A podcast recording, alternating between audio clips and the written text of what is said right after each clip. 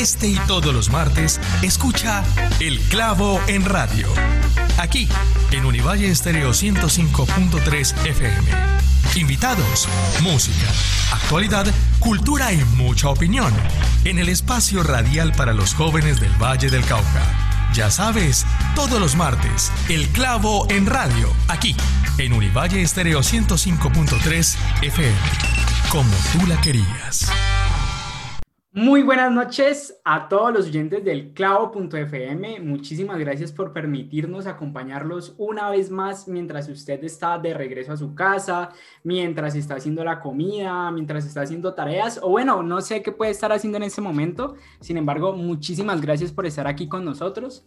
Recuerde que somos el clavo.fm, un programa que va todos los martes a las 9 de la noche y en el que pueden participar por medio de todas nuestras redes sociales nos encuentran como arroba revista el clavo en Twitter, en Facebook y en Instagram y nos pueden escuchar por los 105.3 FM o por nuestra web emisora.univalle.edu.co. También les recuerdo y un saludo a todas las personas que se conectan a través de Facebook Live, que este, cuando las, son las transmisiones por Facebook, pues son a las 7 de la noche. Y pues bueno, un saludo a todas las personas que se conectan a través de este medio. Yo soy Fernando Cruz Cuellar, arroba Nando Cruz en Instagram y hoy estoy particularmente contento porque tenemos un par de invitados muy interesantes aquí en el clavo.fm, un grupo de personas que admiro, un grupo de personas que conozco y pues también un movimiento al que pertenezco, los Scouts de Colombia, pero sobre todo a los integrantes del proyecto Caminar para Servir. Daniel, Camila, bienvenidos al clavo.fm. ¿Cómo están? Hola, muchas gracias por la bienvenida. Estamos muy bien. Gracias por habernos invitado. No, y muchas gracias a ustedes. ¿Y vos qué, Daniel? ¿Cómo estás? Muy, muy bien, Fernando. Muchas gracias por, por darnos la oportunidad de estar aquí. Bueno, yo por suerte tengo la, la, el gusto de conocer a Daniel. Lastimosamente a Camila no, no la conozco y no sé si en un primer momento ambos o uno de los dos nos puede comentar qué es el movimiento Scout para las personas que quizás no están como tan enteradas de esto. Eh, bueno, no sé si Camila quiere responder o respondo yo. Dale. Eh, bueno, eh, el movimiento Scout es un movimiento a nivel mundial creado para, para, los jóvenes. el movimiento tiene aproximadamente 100 años de ser creado y básicamente educa a, a niños y jóvenes bueno, y también adultos jóvenes, em, para, para, ser mejores ciudadanos y, e intentar construir un mundo mejor. entonces, en el marco de este movimiento hay diferentes valores que se promueven y diversas aptitudes que, se enseñan en, en pro de, de, convertir a los jóvenes en, en, líderes del futuro. Ok, es como un movimiento que de una u otra forma busca crear personas o jóvenes como con valores y aptitudes que les ayuden a llevar la vida. Exacto. Sí, y sobre todo en contacto con el medio ambiente. Y quiero aclarar que los scouts están conformados por personas como desde los 5 años hasta los 23 e incluso personas mayores de, mayores de 23 pueden pertenecer a los scouts, porque creo que las personas que no están muy relacionadas con el movimiento creen que los scouts son como niños que dejan en algún lado porque los papás quieren que se dispersen o no sé, pero ah, los scouts es un movimiento para todos. Sí, no, y también como que está el mito, la idea, pues no sé, como el pensamiento general de que los scouts venden galletitas y son un grupo de pelados que se visten chistoso en un parque y hacen cosas, ¿no? Pero, pero les, quisiera, les quisiera preguntar exactamente qué se realiza ahí, ¿no? O sea, cuáles son las actividades que hacen, cómo es el proceso dentro de las diferentes ramas o diferentes eh, divisiones por edades, cómo es todo eso. Ok, bueno, una de las del, de las actividades, bueno, son un conjunto de actividades que se realizan, están muy relacionadas con, con la, sobre, la supervivencia, digamos, y con habilidades como, como hacer nudos o aprender a hacer, fuegos, diferentes tipos de fogatas, eh, poder cocinar sin utensilios.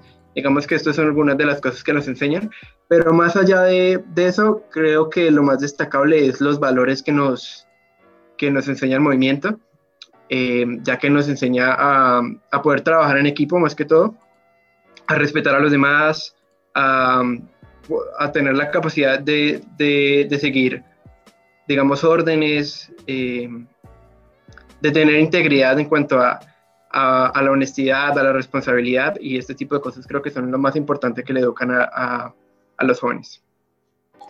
Además, los Scouts no solamente somos todo lo que mencionó Daniel, sino que trabajamos con programas que pretenden desarrollar casi todos, si no todos los objetivos de desarrollo sostenible y eso permite que se creen proyectos como el que les vamos a contar más adelante, que como que reconocen un problema global y tratan de solucionarlo de forma local.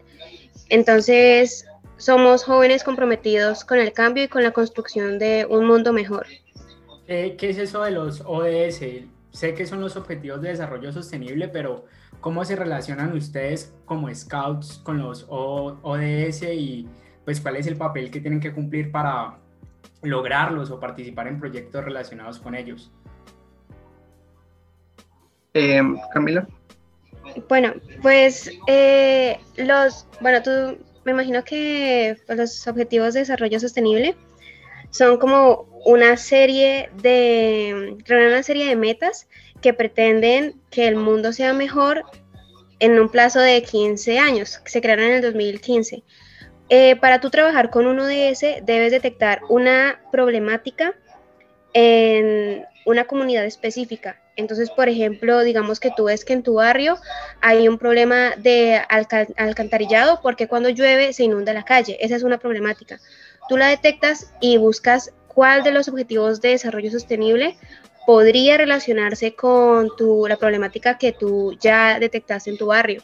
Entonces tú buscas una solución o propones una solución para que ese para que se resuelva de, en cierta medida el problema para que tu comunidad viva mejor y también tengan como menos problemas por resolver, por decir algo.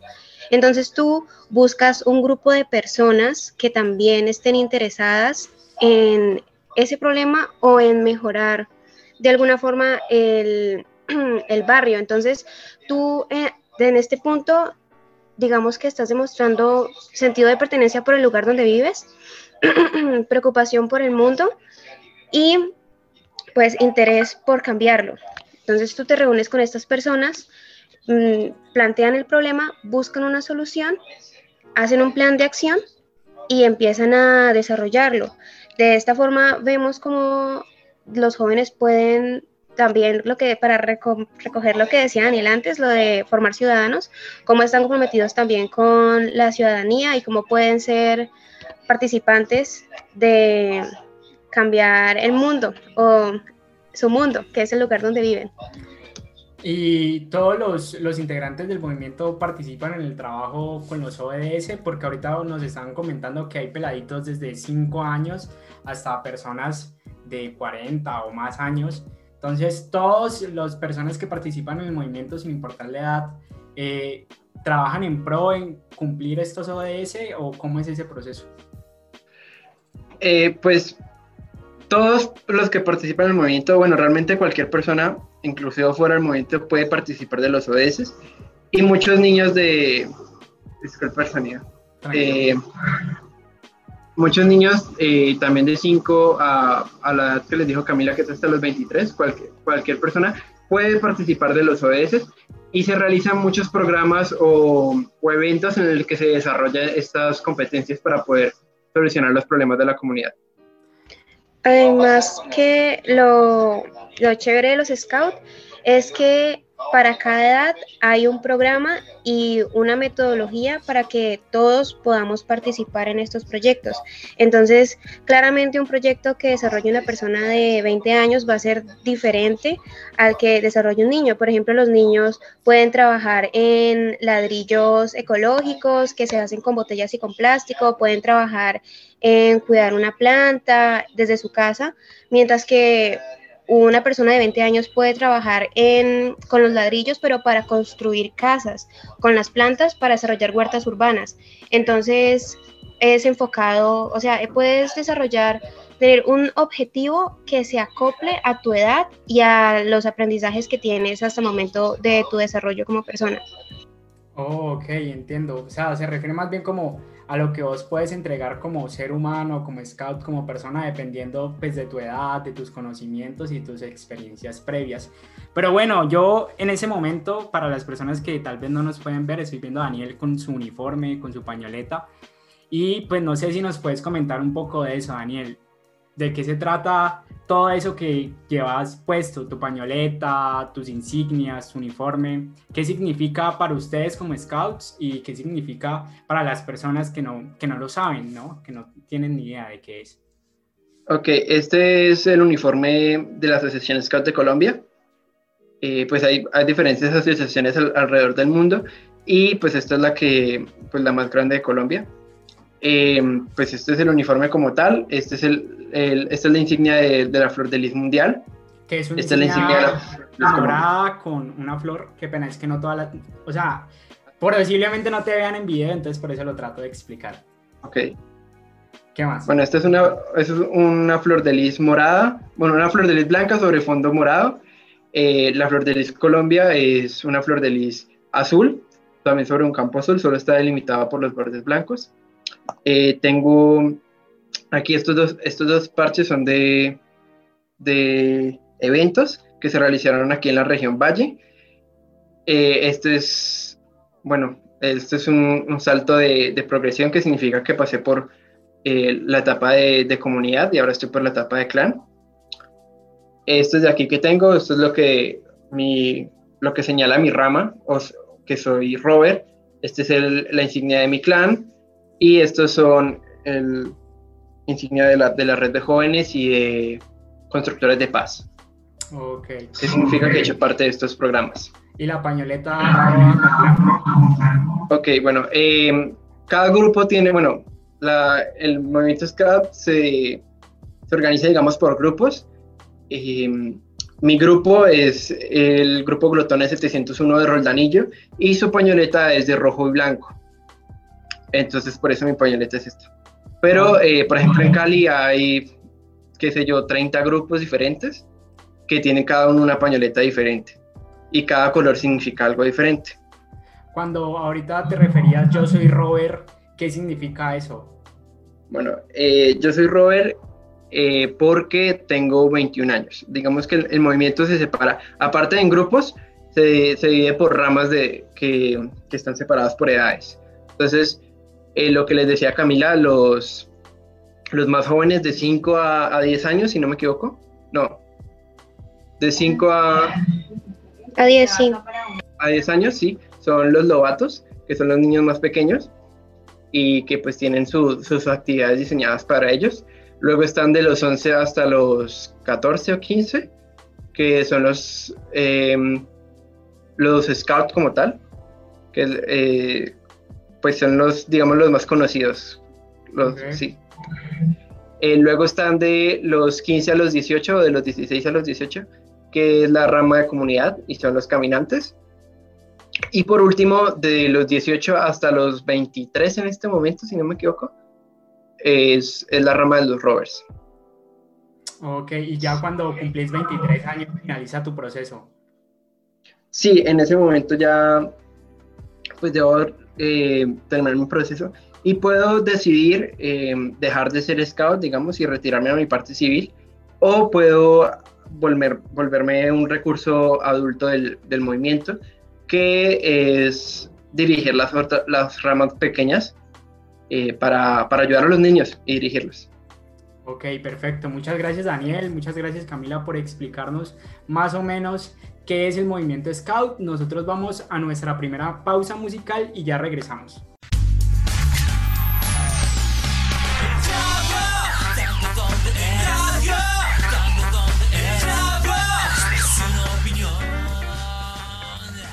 Bueno, ¿Cómo les fue en esta pausa musical? Ya estamos de regreso aquí en el clavo.fm. Un saludo para todas las personas que se conectan a través de Facebook Live. Eh, lastimosamente, pues no pudieron escuchar la pausa musical. Los invito a que también más tarde, ahorita a las 9 de la noche, se conecten a través de los 105.3 FM o a través de nuestra web emisora.univalle.edu.co para que puedan escuchar las canciones que ponemos en las pausas. Eh, también les recuerdo que estamos conversando con Daniel González y Camila Munevar. Ellos son integrantes del proyecto Caminar para Servir. Y bueno, muchachos, ya entremos a la parte carnuda de esta entrevista. ¿Qué es un proyecto Robert? Eh, bueno, un proyecto rover eh, es una, una planeación de, de una actividad que se, bueno, de una serie de actividades que se tienen con el objetivo de, de cumplir algunos de los ODS de los que ya mencionamos. O, bueno, hay otro tipo de proyectos que están más dirigidos a, a desarrollar otra, otra parte del, del movimiento. Pero eh, hablando principalmente de los, de los proyectos de servicio, están destinados a desarrollar un ODS para, para ayudar o mejorar la situación de una comunidad. En ese sentido, el proyecto Caminar para Servir, que es el proyecto de ustedes, ¿cómo nace? ¿En qué está enfocado? ¿Cuál es el ODS que quiere trabajar? Cuéntenme. Bueno, pues Caminar para Servir eh, es un proyecto que busca brindar ayuda a las familias más vulnerables en cuanto a alimentación, que digamos que se ha intensificado esta problemática por el tema de la pandemia. El nombre Caminar para Servir, eh, pues digamos que a, a primera vista no tiene como mucha relación con el objetivo, porque parece, tiene como más nombre como de rutas de ecoturismo o algo así por lo de caminar, pero eh, la explicación detrás del nombre es que dentro de los scouts, como explicamos antes, hay ramas que están seleccionadas o divididas según las edades, para que el aprendizaje sea específico según las edades de los muchachos que pertenecen a ellas. Entonces, una de las ramas, que es de 15 a 18 años, se llama comunidad, y los muchachos que pertenecen a esa rama se les dice caminantes. Ahora, los, cuando ya cumples 18, tú pasas de rama hacia el clan, que es de 18 a 23. Y las personas que pertenecen a esa rama se llaman rovers. Y cada uno tiene un lema. Los caminantes, el, pues son caminantes y los rovers, el lema es servir. Este proyecto estuvo inicialmente conformado por personas de la comunidad y del clan, o sea, de 15 a 18 y de 18 a 23. Y como normalmente los proyectos son solamente compuestos por personas mayores de edad, quisimos que tuvieran los lemas de estas dos ramas para que hiciera énfasis en que es como una alianza no solo de muchachos, digamos que ya son ciudadanos y se representan legalmente, sino que también más jóvenes que pueden interesarse y contribuir al cambio. Por eso se llama Caminar para Servir. El proyecto surgió en marzo del año pasado, nosotros ya cumplimos un año desde que se fundó, estamos en el tercer ciclo. Al inicio nosotros recogíamos donaciones, la primera entrega de donaciones eh, ayudamos un total de 50 familias del Colegio Nuevo Latir de Cali. La segunda jornada, que fue en diciembre, ayudamos 100 familias que no solamente fueron de Cali, sino que fueron de San Cipriano, eh, Roldanillo, unas de Antioquia y otras de aquí de Cali, con apoyo de la Secretaría de Vivienda en Roldanillo, del Colegio La Merced aquí de Cali, ya no estuvimos trabajando con el Colegio Nuevo Latir. Y ahora como nos dimos cuenta que digamos que entregar mercados ayuda digamos de forma momentaria momentánea de las personas, en nos, nos estamos como reinventando y en este nuevo ciclo no solamente vamos a entregar mercados, sino que también vamos a trabajar huertas urbanas, pues huertas caseras no bien para que las personas puedan cultivar sus propios alimentos y no dependan únicamente de las donaciones. Los objetivos de desarrollo que nosotros trabajamos es el número 17, que es alianzas para lograr los objetivos, porque como mencioné antes, nosotros estuvimos trabajando con colegios, con la Secretaría de Vivienda y así. Y con Hambre Cero, que también estuvo desde, nuestra, desde el inicio del proyecto. Entonces, digamos que el proyecto... Ah, ok, dale, Daniel. Eh, una pequeña corrección, es la Secretaría de Agricultura y Medio Ambiente. Ah, ok, de Rodanillo. Sí. Ok, entonces digamos que el proyecto nace como en un momento en el que muchas personas veían como una deficiencia en el mundo, ¿no? Como que, bueno, estamos en la pandemia y no podemos hacer esto y esto y esto y bueno, pongámonos a llorar.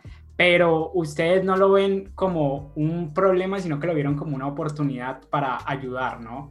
Entonces, no sé si me pueden contar cómo, cómo fue ese proceso. Estaba Camila ahí hablando con Daniel y le dijo, hey, Daniel, ve, sería bacanísimo hacer esto, esto y esto, o, cómo fue. No, pues la verdad, o sea, eh, voy a ser totalmente sincera, en, como en esta parte, una amiga mía que también es de los Scouts, ella me dijo, o sea, el proyecto inició por una idea. Y la idea era hacer sándwiches y entregárselos a las personas del centro a inicio de pandemia y hablar con ellos un ratico y así como compartir con las personas que pues que viven en la calle. Yo le dije a, o sea, yo la verdad yo no veía eso viable, yo le dije a ella que o sea, yo básicamente le dije, vea, yo le ayudo a redactar eso y usted verá qué hace porque yo no veo que eso sea algo que vaya a funcionar. Entonces, pero ella me dijo, no, bueno, sí, hágale. Entonces yo finalmente terminé redactando eso con ella y nos dimos cuenta que había otra persona que también estaba interesada en hacer algo similar. Entonces nos contactamos con ella, que es Lorena, ella es la directora del proyecto actualmente, y ella digamos que le dio como dirección a la idea que tenía mi amiga. Digamos que en ese momento yo solamente fui, como una facilitadora, pero no quería realmente comprometerme con el proyecto. Entonces, luego eh, empezamos a trabajar, cambiamos que a entregar donaciones de mercados en vez de sándwiches en la calle y decidimos buscar una fundación con la cual aliarnos. Entonces, como al inicio de la pandemia la gente estaba muy asustada porque no podíamos salir y estaban muy preocupadas por el contagio. Nosotros desarrollamos estrategias bioseguras para poder recoger las donaciones sin necesidad de tener contacto con otras personas. Entonces una de ellas fue pintar una caja de cartón, colocarla en las unidades residenciales, en la portería y repartir volantes debajo de las puertas de los apartamentos de las personas que vivían en unidad para que los vecinos estuvieran como enterados de que estábamos recogiendo donaciones y pudieran ir a la portería a dejarlas sin necesidad de tener contacto con nadie. Y también compartimos videos sobre cómo esterilizar las donaciones para reducir el riesgo de contagio. Y pues con el tiempo como que empezamos a tener más acogida cuando empezamos a interactuar con otros muchachos dentro de los scouts, entre ellos Daniel, que Daniel nos ayudó también a redactar el proyecto al inicio, pero él, digamos que no era oficialmente parte del equipo, sino como un tiempito después. Igual que Joseph, que es otro muchacho que él nos dio la parte sostenible del proyecto que no teníamos antes, porque como era solamente de donaciones, pues las donaciones se acaban y hasta ahí, y ahí murió. Pero Joseph agregó algo que también es como de, para cuidar el medio ambiente. Y es que otra cosa que nosotros implementamos en el proyecto eran las bicidonaciones, que consistían en grupos de muchachos que recorrían Cali recogiendo las donaciones en bicicleta. Para, porque como el transporte público era un riesgo y así, entonces fue por eso. Pero así surgió el proyecto como una idea en la que la verdad yo no daba ni un peso por ella, pero cuando tú, por eso es que en los scouts uno, a mí me parece que uno puede encontrar personas quienes te respaldan y piensan parecido a ti, que están listas para ponerle el pecho al viento si es necesario para hacer algo juntos. Entonces, yo sí, a mí me hubiese tocado hacer eso sola, probablemente me hubiera rendido un mes después o, o si no antes, pero cuando tú encuentras personas que te apoyan y que son un verdadero equipo, las cosas funcionan y te das cuenta que el límite solamente está en cuánto esfuerzo estás dispuesto a dar para que las cosas funcionen y en creer, en creer en lo que tú quieres hacer y en tus compañeros que también están dispuestos a hacerlo. Entonces, digamos que este proyecto podría ser, cualquier persona puede hacerlo, siempre y cuando confíe. Ok, entonces después de esa explicación me surgen varias preguntas. La primera, entonces Camila y Daniel no son los únicos integrantes del proyecto. No. ¿Quién más? Somos un, en este momento eh, contamos con Lorena Solano, ella es del grupo 840 de Cali y ella es la directora general. Eh, está también Joseph Arroyave, que es del grupo 938, si no me equivoco, también de Cali. Y eh, tenemos el apoyo de, de, varios jefes a nivel regional, entre ellos el jefe Alfredo Frederich, que no recuerdo el, número del grupo en este momento. Y eh, estamos pendientes por, por asociar a otra persona que todavía no está confirmado si se va a unir al proyecto.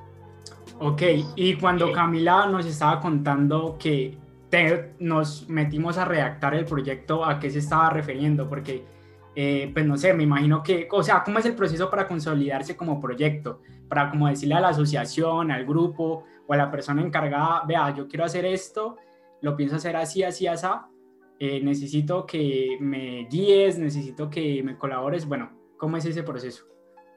Ok, bueno, eh, digamos que el proyecto se podría realizar sin escribir nada, digamos.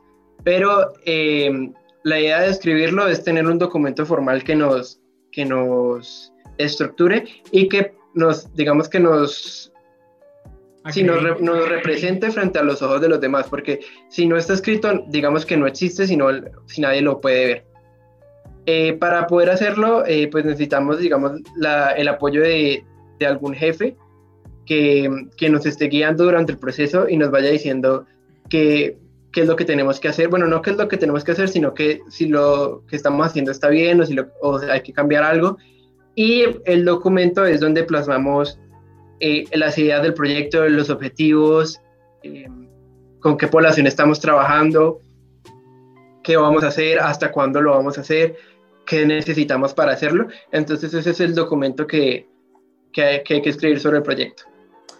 Ok, eh, pues en ese momento eh, entra a la entrevista una, la directora del proyecto, le damos la bienvenida a Lorena Solano y pues no sé si Camila, pues Camila se tiene que retirar, entonces no sé si te quieres despedir antes de, pues, de que te vayas de la entrevista como tal. Sí, eh, quiero pues agradecer nuevamente por la invitación y los dejo con Lore que ella es genial, espero que la escuchen y que de alguna forma puedan motivarse también a hacer algo por el mundo y por su comunidad con nuestro testimonio. Entonces, gracias y espero que estén bien y que disfruten lo que queda de la entrevista. Listo, entonces estamos con Daniel González y Lorena Solano, ellos son integrantes del proyecto Caminar para Servir. Y bueno, ahorita antes de que se fuera Camila, estábamos conversando un poco sobre el impacto que ha logrado el proyecto. Nos hablaban de que han trabajado con colegios, con la Secretaría de eh, Roldanillo, en ese momento se me escapa exactamente el nombre de la Secretaría, Daniel. Y, de Agricultura y Medio Ambiente. Eso, de Agricultura y Medio Ambiente. Pero bueno, ¿cómo ha sido todo ese proceso para lograr tan alto impacto? Impactar o trabajar con 100 familias, con 150, pues creo que no es algo poco o algo chiquito. ¿Cómo han logrado para que el proyecto avance tan grande y a pasos tan gigantes? Eh, bueno, sobre las alianzas, eh, creo que ha sido pues, un proceso largo de, de, de, todo un año que llevamos trabajando. Bueno, llevan, yo me uní un poquito después. Eh, sí, han sido más por contactos que, que hemos tenido directamente, eh, que nos han permitido asociarnos con, con estas entidades, eh, como el, la Fundación de San Cipriano, el colegio, la, la, Secretaría de Agricultura, han sido por, digamos, por, por cercanía que hemos tenido con, con, la, con la asociación y con las personas. Y sobre el impacto, yo creo que es o sea, la cantidad de familias es, por, es de agradecerle a, a las personas por su solidaridad y las donaciones que nos han dado. Es, ha sido de, de, realmente de todas las de muchas personas de diferentes tipos y, y de diferentes clases. O sea, muchas personas diferentes nos han, nos han donado y eso es lo que nos ha permitido eh, alcanzar a tantas familias. Ok, ¿Cómo, ¿cómo es ese proceso o cómo es el trabajo para que comience una idea, o sea, y para tener el proyecto ya listo, para ya tener el proyecto planteado y luego comenzar a ejecutarlo? ¿Cómo hicieron o cuál fue ese primer espacio que tuvieron para comenzar a ejecutar el proyecto? Bueno, no sé si ahí le interrumpo a Dani, sino que es que eh, yo hice parte desde un inicio del proyecto, no sé si en su momento les mencionó Camila. Sí. Inició desde una perspectiva diferente. Yo, de mi parte, mm, planteándola, digamos, a una eh, población específica que vendrían siendo los adultos mayores, y Camila y Valentina, en general a toda la población que necesitara estos recursos digamos que todo fue a raíz del, confinamiento, del COVID, que vimos tanta desigualdad, tanto tema de, necesidad alimenticia, que cada uno empezó como a elaborar algo, ya sea escrito, para que pudieran hacer una organización o un proyecto a futuro que brindara, así sea mínimo, dos mercaditos completos para una familia. Entonces me di cuenta de que las chicas tenían un proyecto aparte y realizamos un enlace para trabajarlo junto y pues allí fue que nació Caminar para Servir. Entonces fue como una estructura de la problemática y la empatía que necesitábamos se solucionara para estas familias. Ok. Cuando decimos eh, pues que Caminar para Servir ya es un proyecto consolidado, y tiene unos objetivos. ¿Cuáles son esos objetivos a corto, mediano y largo plazo? ¿Qué busca el proyecto? Que se mantenga actualmente y que se replique. Lo ideal es que el proyecto llegue tanto a chicos como a adultos y que tengan también la necesidad de ayudar, ya sea de su mismo, de una misma idea o una similar, para que se siga mitigando esta problemática que no viene solamente desde el COVID, que también muchas poblaciones lo vienen afrontando desde hace muchos, muchos años y nosotros pues a veces por decir no puedo o es demasiado grande para mí, no lo hacemos. Entonces empezamos desde chiquito para grande y la idea es que tanto se difunda y que la gente diga puedo hacerlo, adicional puedo replicarlo, tengo las herramientas completas y es mucho más fácil para mí porque tengo un equipo que ya lo hizo y también tiene mi apoyo. Entonces es es como eso. Más que nada la proyección del proyecto es eso. Y pues que ahorita estamos trabajando en nuestra tercera jornada que se basa en hacerlo sostenible para algunas familias. Entonces esperamos que desde la raíz se pueda brindar una solución definitiva para eso. Cuando uno comienza a trabajar o comienza a pensarse, bueno, necesito que las personas me donen eh, recursos, que me donen comida, que me donen ropa, que me donen ese tipo de cosas, ahorita lo mencionaba eh, Lorena, es necesario la empatía, pero no sé qué tan fácil es que las personas tengan esa intención de donar o les ha parecido sencillo que las personas colaboren en el proyecto. Realmente eh, siento que hemos superado nuestras expectativas en cuanto a las donaciones eh, en las dos jornadas. la gente, las personas sí nos han colaborado mucho e incluso han dado mucho más de lo que esperábamos. Por ejemplo, eh, quisiera aprovechar para agradecer a, una persona en especial que es eh, la señora Liliana, que nos apoyó no solo con, con algunas donaciones, sino brindándonos su espacio, su tiempo y atendiéndonos en todo lo que necesitábamos para poder lograr eh, la donación de, la de, de, la 100, de los 100 mercados de la segunda jornada. Entonces ha sido que pues que el, proyecto ha sido un proceso de agradecerle mucho a, a las personas que han dado de, todo corazón eh, su esfuerzo para, para que nosotros logremos estas, estas ayudas para las personas que más lo necesitan. Pero hay una estrategia detrás, o sea, hay como un trabajo en el que ustedes como proyecto tengan que hablar con las personas o concientizarlas sobre el tema para que tengan ganas de donar o simplemente contarles del proyecto y ya y las personas donan. Yo creo que eso entra más con el voz a voz y más que nada con las familias o bueno, las personas cercanas a las cuales nosotros conocemos que nos pueden apoyar. Porque si de pronto yo tengo un grupo de amigos que les gusta el tema de apoyar, de ser, del servicio, yo les llego, les planteo la idea y sé que por parte de ellos yo voy a recibir algo, así sea el tema de difusión, que también es bastante importante. Entonces por allí se van logrando cositas, por la misma cercanía interna que tú tienes con tus amigos o tus familiares y yo creo que es a raíz de eso que hemos logrado expandirnos y que se reconozca y asimismo tener ese tipo de reconocimiento y apoyo tanto para las donaciones alimentarias y las donaciones económicas que nos ayudan a formar y a cumplir con la meta del proyecto. Son gracias a esa cercanía que nosotros tenemos de forma personal. Y bueno, yo creo que el, proyecto ha tenido una, una gran difusión. Eh, aparte de que pues por, por, redes sociales hemos publicado y hemos dicho estamos recogiendo ayudas, eh, todo lo que puedan donar nos sirve. Eh, algo que nos ha servido mucho es pues, que la problemática es global y todo el mundo necesita comer. Eh, entonces, lo que pasa es que la gente se, se, se solidariza mucho teniendo en cuenta que que es una problemática que tienen todos y que muchas veces tienen sus propios amigos o sus propios familiares.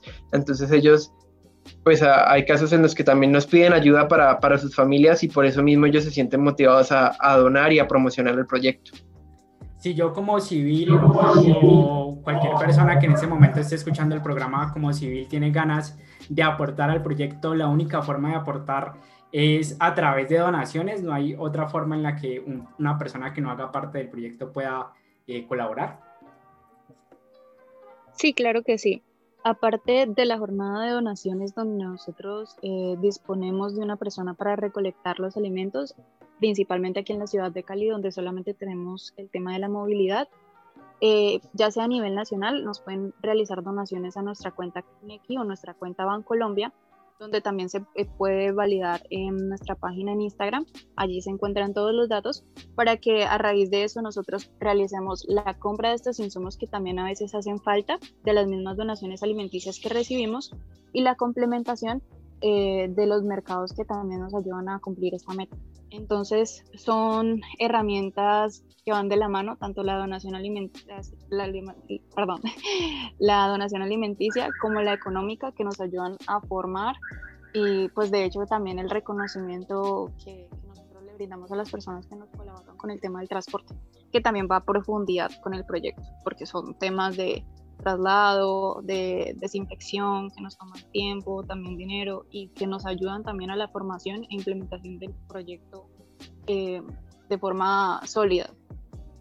Hay algo importante que no hemos mencionado que, que, me recuerda Lorena, es que pues no hay que olvidar que, que pues estamos en, todavía en época de coronavirus y pues nuestra misión es importante entregarle alimentos a las personas, pero al mismo tiempo queremos asegurarnos de que tengan, que las donaciones que lleguen eh, no los vayan a perjudicar contagiándolos, porque pues sabemos que el, virus también se puede contagiar por superficies. Por eso es que nosotros desinfectamos el, eh, todas las donaciones que, recibimos y, nos aseguramos de que estén, pues cumplimos todo un protocolo de bioseguridad para que no haya ese riesgo. Bueno, muchachos, muchísimas gracias por este proyecto. Espero que siga y siga y siga. Nosotros vamos a nuestra segunda pausa musical y al terminar los dejamos con el top de nuestro editor, Cristian Aristizabal. Ya regresamos.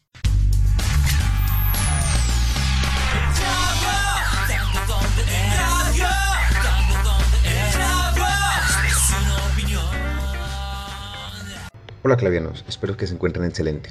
Les habla Cristian Artizábal, editor del Clavo. El día de hoy les traigo un top bastante interesante sobre el top de 5 virus más mortales y sin vacuna del mundo. El quinto lugar se lo doy a Nipah, descubierto en el 98 en Malasia. Su transmisión es de un murciélago frutero, pero puede ser canales otros animales como el cerdo.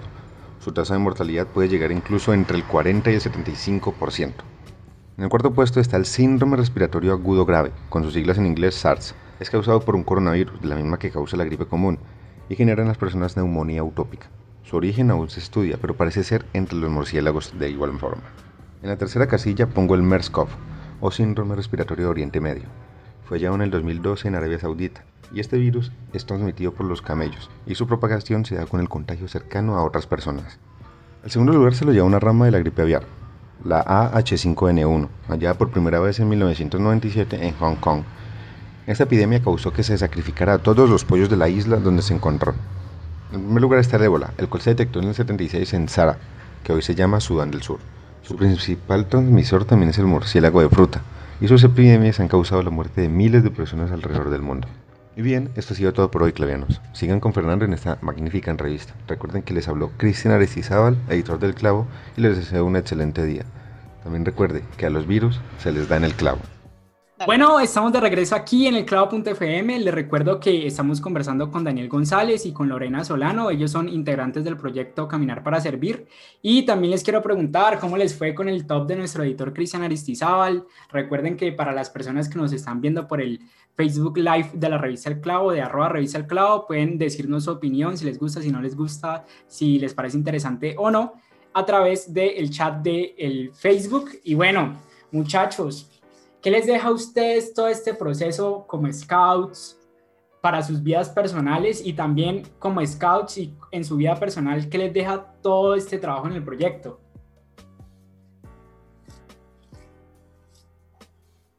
Ok, eh, bueno, yo creo que pues deja muchas enseñanzas. Eh, algo que me parece muy importante resaltar es algo que, que decía Camila al principio, que esto nació de una idea y por más imposible que pareciera la idea, eh, si, si le das dedicación a esta idea, si la, si la enfocas bien y tienes un, equipo con el que trabajarlo, eh, haces que esta idea se vuelva un proyecto que impacte a, a, muchas personas que lo necesitan. Y aunque no se fueran muchas, con que le arregles o le ayudes a mejorar la vida a una persona, estás haciendo un cambio importante en el mundo. Perfecto. ¿Y a Lorena? Bueno, a mí me ha mucho eh, por el tema Scout porque nosotros a raíz de eso avanzamos y hacemos pues valer nuestra, nuestra promesa, ¿no? De servir y también ayudar a quien lo necesita. Entonces, pues nos forma y nos ayuda a crecer como personas a la elaboración de un proyecto, que a raíz de eso también nosotros nos involucramos mucho con el tema laboral ayuda como a expandir horizontes de eh, si quiero hacer esto o quiero ponerlo un poco más grande, me quiero hacer demostrar mucho más de, lo que puedo lograr, entonces es un esfuerzo constante que al final el resultado siempre va a valer muchísimo, a pesar de las lloradas, a pesar de todo lo malo, siempre va a valer la pena. Y pues es una invitación también para todos los que están dudando, hacerlo algo impactante que pueda ayudar y como lo dijo Ani, a alguien única, una sola persona o solamente una comunidad pequeña es suficiente con tal de hacer. Para, pues yo sé que ahorita ya no lo habían mencionado, pero quisiera que lo volviéramos a hablar y cuántas personas han impactado en el proyecto directamente y cuántas personas esperan impactar en este nuevo ciclo. Ok, en, las primera, en la primera jornada o en el primer ciclo que, que tuvo el proyecto, se impactaron 50 personas o 49, no, no recuerdo, alrededor de 50. Exacto, y sí. eh, en la segunda jornada impactamos 100 familias. ¿Y cuál es el objetivo para esta tercera, este tercer ciclo? En este tercer, tercer ciclo tenemos un enfoque un poco diferente, eh, de manera que el, el el impacto que tengamos no sea solo de, un mercado para una o dos semanas, sino queremos que el ayudar a una familia durante un periodo de, tiempo prolongado y darles una solución eh, continua a este problema de, la alimentación, que es a través de las huertas caseras que les mencionó Camila. Entonces, para este ciclo tenemos eh, pronosticado eh, apoyar a, cinco familias durante seis meses del, del año y ayudarlos a, gestionar su propia eh, huerta casera, dándoles capacitaciones de forma que ellos tengan eh, como continuar renovando este, alimento este alimento. Ok, Sí, la invitación también en este caso es que eh, pues se animen de pronto a donar y apoyar esta tercera jornada para que a estas familias no simplemente les quede un aporte de un mes o seis meses, sino que también ellos tengan la capacidad de poder sostenerse en este tiempo tan difícil que es la contingencia con sus mismos em, alimentos y más que nada naturales y caseros. Vale, muchachos, muchísimas gracias por el proyecto, muchísimas gracias por aceptarnos la invitación y ahorita llegamos a mi momento favorito de las entrevistas, las preguntas del clavo y pues no es mi momento favorito no porque se esté acabando, sino porque acá siempre los invitados terminan medio corchados, entonces como les comentaba, les voy a hacer tres preguntas, la idea es que me respondan con lo primero que se les venga a la cabeza, no sé si lo hacemos, me responde primero Lorena y luego Daniel, o al mismo tiempo, creo que es mejor como primero Lorena y bueno, ¿A quién? No, primero Daniel. Bueno, primero Daniel. ¿A quién o a qué le darían en el clavo? A hacer proyectos que impacten a la comunidad. Ok, ¿y Lorena? Hacer un mundo mejor con las acciones que hagamos, así sean mínimas. Ok, ¿cuál es el clavo de sus vidas? el clavo de mi vida. Eh, yo creo que sonreír siempre ante las dificultades y, seguir adelante, persistiendo. No debería valer esa respuesta, pero está bien. Lorena. ¿Cómo así? Eh, yo, creo que servir, servir y ver el resultado de mi esfuerzo arduo. Ojalá valga. Perfecto. ¿Y un clavo que quieran sacarse? Eh... salir a vacaciones. Yo, yo, salir a vacaciones ya. Tener un tiempo de descanso de vez en cuando. No vale pero bueno, Daniel, te la valgo, pero es copia de lo que dijo Lorena. Daniel, Lorena, Camila, muchísimas gracias por aceptarnos la invitación. Esperamos de nuevo de corazón tenerlos por acá. Pero pues no sé si le quieren recordar a todas las personas que están escuchando el programa, que lo están viendo, dónde los pueden seguir en redes sociales, cómo pueden apoyar el proyecto, eh, con quién pueden hablar si necesitan más información, todo ese tipo de cosas. Claro que sí. Eh, bueno, dale, Dani. Bueno, eh, nos pueden seguir en Instagram por arroba caminar para servir. Em, este es el contacto que tenemos directo para, para pues ahí en la página tenemos evidencias de, la, de, las, de las jornadas que ya hemos realizado, tenemos eh, algunas publicaciones que explican el proyecto y por ahí a través de, de los mensajes directos pues, eh, podemos, pueden contactar con nosotros para programar sus, sus donaciones y que podamos recogerlas. También para algo, con muchísimo gusto estaremos también en las redes sociales. Eh, pueden escribir para cualquier tipo de consulta y más, si quieren replicar el proyecto, estaremos muy dispuestos para brindarle todas las herramientas. Lo ideal es ayudar a los demás y, y que tengan estas herramientas también claras para que puedan desarrollar su proyecto sin problema. Bueno, muchachos, muchísimas gracias. De corazón espero que el proyecto Caminar para Servir siga impactando muchísimas familias más en todo Cali y pues en el Valle y como quieran eh, seguir ampliando el proyecto. A ustedes y a todos los oyentes queremos recordarles que el clavo.fm es un espacio de construcción de ciudad y que nos pueden seguir en todas nuestras redes sociales como arroba revista el clavo. Yo fui Fernando Cruz Cuellar, arroba Nando Fer Cruz en Instagram y nada, nos vemos el próximo martes a la misma hora, 9 pm, por los 105.3 FM o por nuestra web emisora.univalle.edu.co. También, si nos están escuchando por Facebook Live, pues ya saben que lo están viendo a las 7 de la noche los martes. Nos vemos. Muchas gracias, Chaito. Gracias. Chao.